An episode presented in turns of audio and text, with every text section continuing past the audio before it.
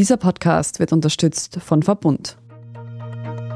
Ich bin Margit Ehrenhöfer. Das ist Thema des Tages, der Nachrichtenpodcast vom Standard.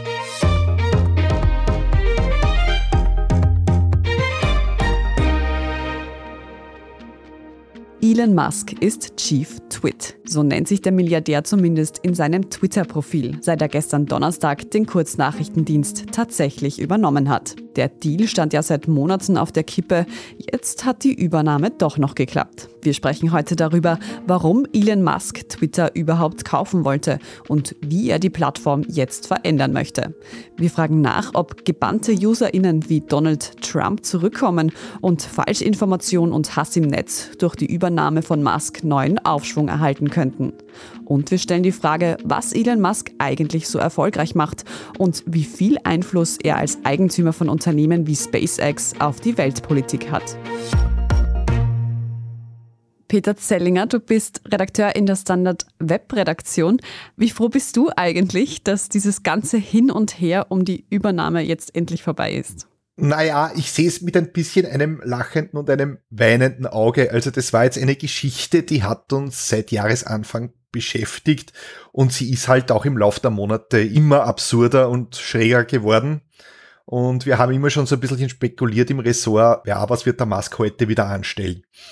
Und egal, was wir uns da für absurde Szenen ausgemalt haben, es ist immer noch wilder gekommen, als wir uns das gedacht hätten. Also so gesehen geht da so ein bisschen ein Unterhaltungsfaktor verloren. Ich bin aber auch ganz froh, dass die Übernahme jetzt durch ist und ich werde mir darauf sicher ein kühles Bier gönnen, aber ich bin mir auch ziemlich sicher, dass der Musk in Zukunft weiter Stoff liefern wird. Du sagst schon, seit Anfang des Jahres geht es eigentlich um diesen Deal. Was war denn da überhaupt los? Warum hat das so lange gedauert? Naja, das liegt schon auch viel an der Persönlichkeit von Musk. Also der hat mal begonnen, dass er im Jänner heimlich Twitter-Aktien kauft. Da hat noch niemand was von seinen Plänen gewusst. Und er hat damit auch ein bisschen die US-Börsenaufsicht ausgetrickst. Und im April, als er dann 9% der Twitter-Aktien schon hatte, hat er dann angekündigt, dass er das Unternehmen jetzt übernimmt. Beim Twitter-Management war man einmal überrascht und hat ihm daraufhin einen Sitz im Vorstand angeboten. Das wollte der Musk aber nicht und da war dann schon klar, okay, er will jetzt den gesamten Kuchen haben, er will alles von Twitter. Das Ziel hat er durchgezogen und eben sein 44 Milliarden Dollar schweres Angebot gemacht und dem hat Twitter auch zugestimmt. Dann hat der Musk aber angefangen, sich ein bisschen zu winden. Also da hat man schon gemerkt, im Mai, er will aus diesem Deal wieder raus. Zuerst hat er die Verhandlungen gestoppt, weil er eine Rede von Putin zum Ukraine-Krieg abwarten wollte. Das hat so mittelgut nur funktioniert, weil was hat der Ukraine-Krieg jetzt mit seiner Twitter-Übernahme zu tun?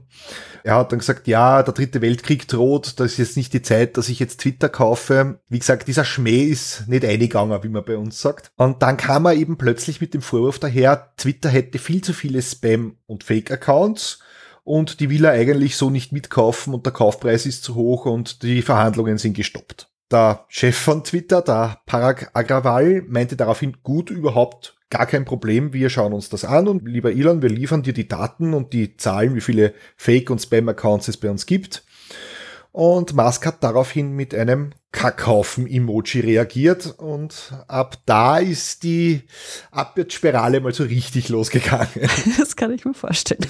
Also im Juli wollte der Musk dann ganz aussteigen, weil er angeblich falsche Zahlen zu den Fake-Accounts gekriegt hat.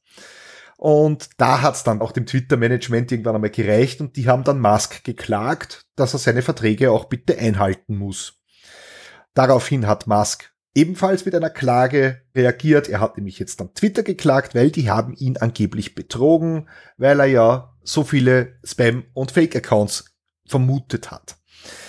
Dann ist ein Monat später noch der Sicherheitschef von Twitter aufgetaucht und der hat dann nochmal dem Musk Wasser auf die Mühlen gegeben, weil er gemeint hat, das Unternehmen hätte ungeheuerliche Sicherheitsprobleme. Dann hat Musk seine Klage noch einmal erweitert, eben um diese Aussagen. Und Zwischenzeitlich haben sich dann die Aktionäre von Twitter aber darauf geeinigt, dass sie den Deal von Musk annehmen würden. da ist es dann ein bisschen ins Rutschen gekommen, weil dann wäre die ganze Sache schon vor dem US-Gericht gestanden und zwei Wochen bevor der Prozess losgegangen ist, hat der Musk dann plötzlich zurückgerudert. Wahrscheinlich auch, weil er den Prozess höchst wahrscheinlich verloren hätte und Twitter am Ende sowieso kaufen hätte müssen. Auf jeden Fall hat er Anfang Oktober gesagt, er wird jetzt den Kauf doch abwickeln. Und das Gericht hat ihm, die kennen ihn anscheinend auch schon, eine Frist gesetzt und gesagt, so, heute ist der 28. Oktober, bis dahin muss der Deal durch sein. Und das ist jetzt auch passiert. Und du hast vorhin schon gesagt, 44 Milliarden Dollar war das Angebot. Ist es denn jetzt bei diesem Preis geblieben und ist das eigentlich ein guter Deal? Ist Twitter wirklich so viel wert? Naja, da kann man sich jetzt drüber streiten. Also insgesamt bleibt es bei den 44 Milliarden Dollar. Dazu kommen noch zweieinhalb Milliarden Dollar an Kosten für die Gerichte, Anwälte und die Vertragserrichtung. Ein Jahr lang herumstreiten kostet schließlich auch Geld. Ob der Deal jetzt so gut ist, naja, also Musk kauft Twitter für 54 Dollar 20 pro Aktie. Das ist jetzt verglichen mit dem Kurs der Twitter-Aktie ein guter Preis, würde ich sagen. Also die Aktie ist jetzt selten wirklich mehr wert, aber diese 54 Dollar sind jetzt auch schon noch im Rahmen. Musk hat sich zwar selber beschwert, dass er viel zu viel bezahlt hat. Umgekehrt hat er sich aber auch mit einem Finanztrick 140 Millionen Dollar erspart, indem er die US-Börsenaufsicht ein bisschen über den Tisch gezogen hat. Also ich würde sagen, ja, der Deal ist nicht astronomisch drüber. Es ist ein teures Geschäft, aber nicht völlig aus der Welt. Jetzt wissen wir alle, dass Elon Musk Milliardär ist, aber hat er denn so viel Geld einfach auf der Seite oder woher nimmt er das jetzt für diese Übernahme? Nein, also den Elon Musk darf man sich jetzt trotz seiner 220 Milliarden Dollar, die ihm nachgesagt werden, nicht wie Dagobert Duck vorstellen, der da in dem Geldspeicher herumhüpft, sondern er hat sein Geld natürlich in Aktienvermögen seiner Firmen wie SpaceX oder Tesla. Musk muss sich also Geld, wie ein normaler Häuselbauer auch, von der Bank ausborgen. Ich meine, in dem Fall sind es ein bisschen mehr als die Kosten für ein Einfamilienhaus. Aktuell hat er sich 13 Milliarden Dollar von der Bank geholt. Und dann gibt's auch noch ein paar Großinvestoren und da wird die Geschichte wirklich interessant. Die erhoffen sich natürlich Renditen und da sind ganz viele Investmentfirmen beteiligt, aber auch Tech-Unternehmer wie der Oracle-Gründer, der Larry Ellison und der größte Geldgeber ist aber ein Mitglied des saudischen Königshauses. Der wirft 1,9 Milliarden Dollar in den Pott. Also ganz so einfach war diese Übernahme dann auch finanziell nicht unbedingt. Aber Peter, warum wollte denn Musk Twitter überhaupt kaufen? Was hat er jetzt damit vor? Er selbst sagt, er will Twitter zum Leuchtturm der Redefreiheit machen. Andere sagen wiederum, Musk ist einfach der größte Troll, den es auf Twitter gibt. Er nutzt die Plattform schon sehr exzessiv für seine Geschäfte. Also jede Ankündigung eines Tesla-Modells erreicht auf Twitter Millionen User. Jeder Start einer Rakete von SpaceX ist auf Twitter ein digitales Spektakel. Dann hat Musk jetzt zuletzt auch immer wieder versucht, Politik zu machen und hat sich eben mit Starlink in den Ukraine-Krieg eingemischt oder er hat Taiwan zum Teil von China erklärt. Das mag jetzt alles ziemlich verrückt klingen, aber in seiner Welt ist Twitter sicher eine Plattform, wo Musk plötzlich eine Macht hat, die ihm sein Geld allein nicht kaufen kann. Also es hat ihm scheinbar nicht gereicht, als normaler User ab und zu für Aufsehen auf Twitter zu sorgen. Gab es denn seit der Übernahme nun schon erste, ich sage jetzt mal, Amtshandlungen von Musk als neuen Chef? Ja, Musk hat das erste Mal gepostet, der Vogel ist frei und hat dann gleich einmal die Chefetage von Twitter entsorgt. So musste der schon erwähnte Parag Agrawal, der CEO, gehen und auch vier weitere Top-Manager hat er sofort entlassen. Die wurden laut einem Bericht von Bloomberg teilweise vom Sicherheitsdienst aus dem Gebäude in San Francisco raus eskortiert. Ganz überraschend kam das aber auch nicht, weil Musk schon im Vorfeld die Chefetage wochenlang kritisiert hat und so ein bisschen sturmreif geschossen hat. Und wo hat er das gemacht? Natürlich auch auf Twitter. Man muss aber auch dazu sagen, die jetzt rausgeschmissenen Manager, um die brauchen wir uns auch keine Sorgen machen, die dürfen sich alle über Abfindungen in zweistelliger Millionenhöhe freuen. Jetzt hast du vorhin gesagt, er möchte einen Leuchtturm der Redefreiheit aus Twitter machen. Was bedeutet denn dieser Plan jetzt für mich als Twitter-Userin? Wird sich die Plattform irgendwie verändern? Die Plattform an sich glaube ich nicht, dass sich groß ändern wird, aber der Ton wird rauer. Also Musk hat sich selbst schon als Absolutist der Meinungsfreiheit bezeichnet und das gilt jetzt sehr wahrscheinlich, dass er die Moderation auf Twitter deutlich zurückfahren wird und die Begleiterscheinungen heißen halt eben Hassrede und Falschnachrichten. Und das wird sicher zunehmen. Diese Befürchtung haben auch die Werbekunden von Twitter und da scheint jetzt Musk schon ein bisschen nervös geworden zu sein. Er hat sich jetzt in einem offenen Brief an die zahlende Kundschaft gewendet und in sehr pathetischen Worten erklärt, dass er Twitter nicht zum Höllenloch verkommen lassen wird. Ein Höllenloch wird es vielleicht nicht, aber wahrscheinlich der wilde Westen. Und in diesem wilden Westen könnte es da sein, dass da auch, wenn es eben um Redefreiheit gehen soll, auch UserInnen, die vorher gesperrt wurden, weil sie eben zum Beispiel Falschnachrichten verbreitet haben oder Hass im Netz, dass die wieder auf Twitter zurückkommen könnten. Ich denke da zum Beispiel an Donald Trump ja, der ist das prominenteste Beispiel und ja, davon ist auszugehen. Musk hat schon mehrmals angekündigt, dass er sämtliche lebenslangen Sperren aufheben will, was natürlich die Rückkehr von Donald Trump möglich macht, so der das auch will. Trump ist ja mit seinen Auftritten in den anderen rechten Netzwerken wie Truth Social ziemlich baden gegangen. Also gehe ich davon aus, dass Trump demnächst wieder auf Twitter sein wird, ja. Das heißt, richtige Alternativen zu Twitter gibt es also nicht. Alternativen zu Twitter zu finden wird schwierig. Es gibt da so Alternativen am rechten Rand, eben wie Truth Social oder Parler. Es gibt dann noch Mastodon, das hat einige Popularität jetzt erlangt durch die, diese Twitter-Debatte. Die Plattform aus Deutschland ist fast eine 1 zu 1 Kopie von Twitter. Die ist technisch hochinteressant, weil es ein dezentrales Netzwerk ist, aber das ist was für Feinspitze. Und Mastodon hat mit knapp über 5 Millionen Nutzerinnen und Nutzern auch nur einen Bruchteil der Reichweite von Twitter, wo sich fast 300 Millionen Leute tummeln. 300 Millionen ist doch eine ganze Menge, aber Peter, was würdest du sagen, wie wichtig ist denn Twitter eigentlich wirklich? Ich gebe zu, wir JournalistInnen tendieren ja manchmal auch dazu, uns ein bisschen in dieser Bubble zu verrennen. Ja, da hast du natürlich teilweise recht, aber man sollte sich von den geringen Nutzerzahlen in Österreich nicht täuschen lassen. Twitter gilt mittlerweile als das wichtigste Netzwerk für die digitale Öffentlichkeit und wie man sieht, wird über Twitter auch Politik gemacht. Also Donald Trump hat uns das, auch wenn es nicht das ruhmreichste Beispiel ist, vorgemacht. Der hat mit einem Tweet den Sturm aufs Kapitol am 6. Jänner angefacht. Und ja, da steckt eine gewaltige Relevanz in dieser Plattform drinnen. Und ja, was du gemeint hast, dass man uns Journalisten vorwirft, dass wir uns da gerne in der Bubble aufhalten, das stimmt sicher. Vor allem ist, glaube ich, die Gefahr bei uns groß, dass wir uns gerne mal von so Empörungswellen auf Twitter mitreißen lassen, die aber dann mit der Lebensrealität der Menschen oft ganz, ganz wenig zu tun haben. Mhm. Wir machen jetzt eine kurze Werbepause und sprechen dann noch darüber, wie viel Macht Elon Musk eigentlich in der Weltpolitik hat. Bleiben Sie dran. Die Energiewende muss gelingen. Sie ist überfällig, alternativlos und vielfältig. Manchmal ist sie weit weg, besteht aus Wasserkraftwerken, Windparks und Photovoltaikanlagen. Und manchmal ist sie ganz nah, bei uns zu Hause. Wir bei Verbund arbeiten mit aller Kraft daran, Österreich mit erneuerbarer Energie in eine sichere Energiezukunft zu führen. Gemeinsam sind wir die Kraft der Wende. Verbund. Peter, sprechen wir noch ein bisschen über Elon Musk als Person. Die Meinungen über ihn gehen ja recht stark auseinander. Fakt ist aber, dass er sehr viel Einfluss hat. Also ein einziger Tweet von ihm lässt Aktienkurse rasant fallen und steigen. Das ist nicht nichts.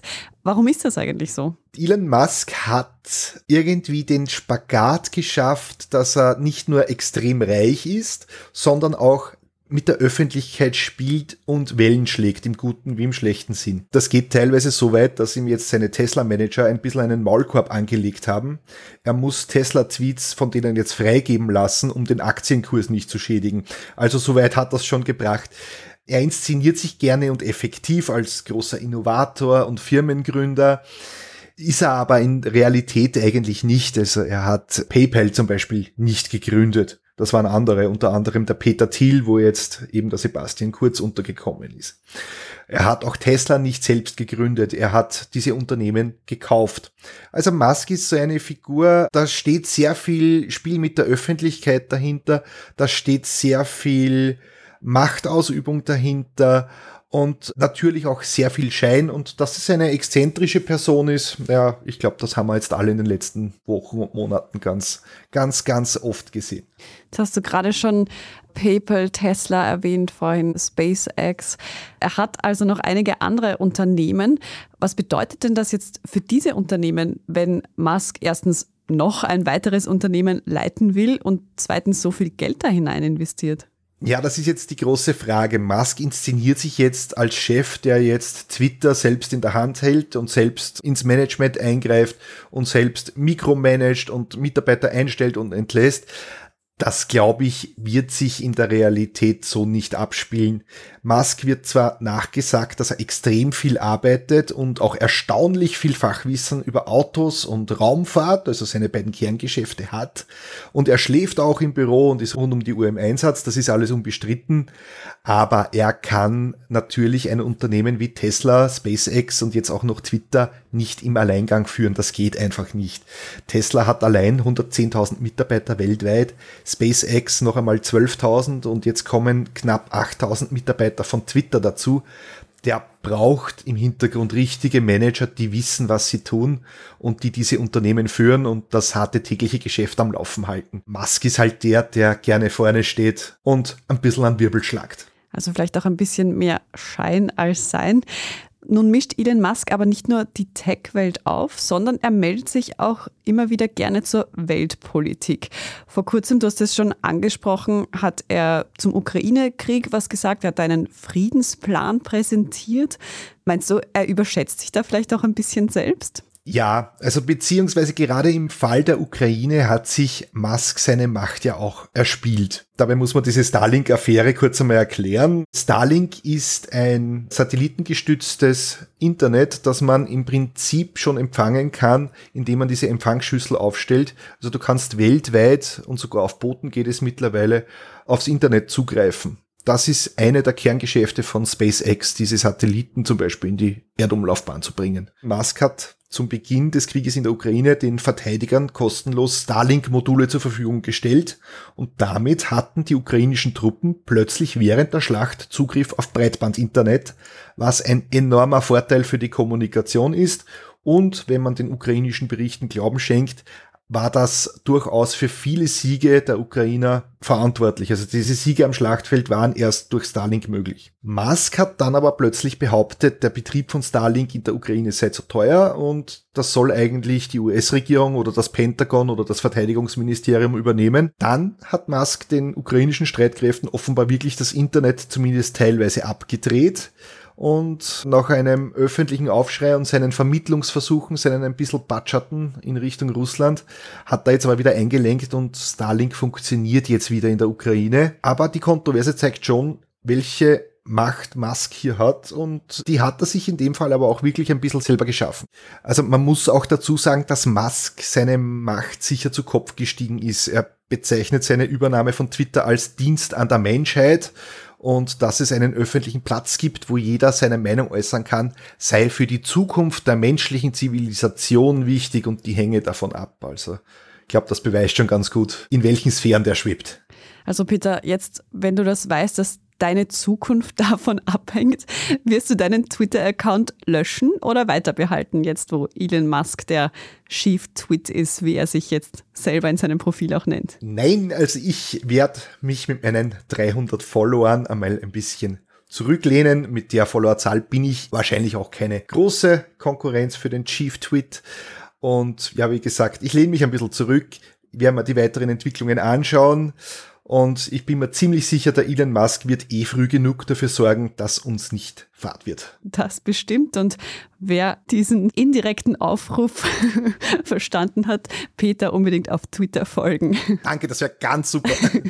Danke dir für deine Einschätzungen heute, Peter Zellinger. Danke sehr. Wir sprechen jetzt in unserer Meldungsübersicht gleich noch über den Rechnungshofbericht zu den staatlichen Corona-Hilfen. Wenn Sie Thema des Tages und unsere journalistische Arbeit hier beim Standard unterstützen möchten, dann können Sie das ganz einfach, indem Sie ein Standard-Abo kaufen. Oder wenn Sie uns über Apple Podcasts hören, indem Sie dort für ein Premium-Abo bezahlen. Danke für jede Unterstützung. Wir sind gleich zurück. Die Energiewende muss gelingen. Sie ist überfällig, alternativlos und vielfältig. Manchmal ist sie weit weg, besteht aus Wasserkraftwerken, Windparks und Photovoltaikanlagen. Und manchmal ist sie ganz nah, bei uns zu Hause. Wir bei Verbund arbeiten mit aller Kraft daran, Österreich mit erneuerbarer Energie in eine sichere Energiezukunft zu führen. Gemeinsam sind wir die Kraft der Wende. Verbund.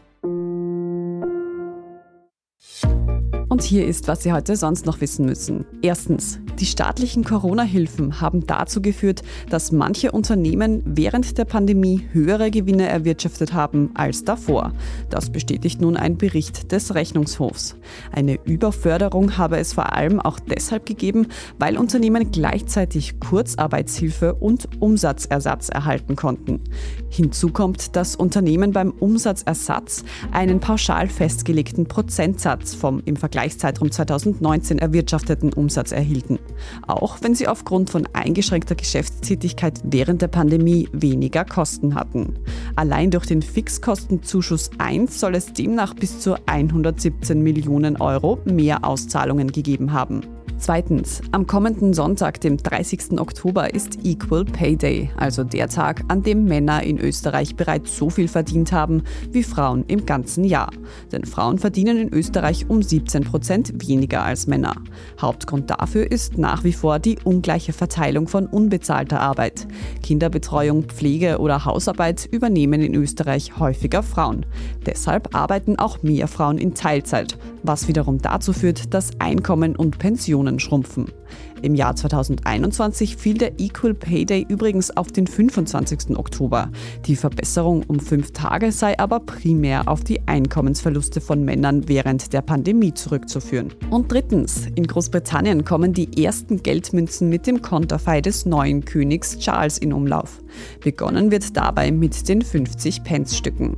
Seit 1971 ist das die größte Änderung in der britischen Münzprägung. Aktuell sind noch rund 30 Milliarden Münzen mit dem Profilbild der Queen im Umlauf.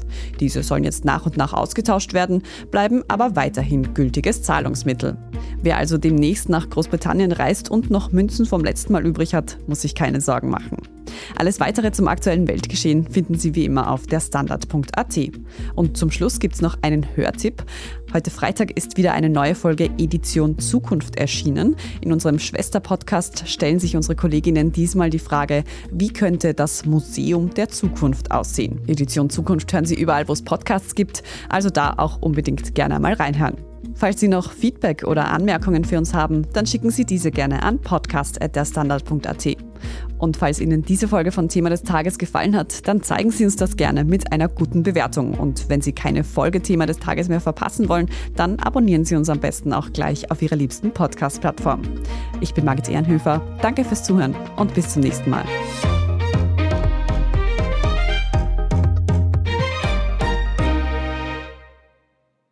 Die Energiewende muss gelingen. Sie ist überfällig, alternativlos und vielfältig. Manchmal ist sie weit weg, besteht aus Wasserkraftwerken, Windparks und Photovoltaikanlagen. Und manchmal ist sie ganz nah, bei uns zu Hause. Wir bei Verbund arbeiten mit aller Kraft daran, Österreich mit erneuerbarer Energie in eine sichere Energiezukunft zu führen. Gemeinsam sind wir die Kraft der Wende. Verbund.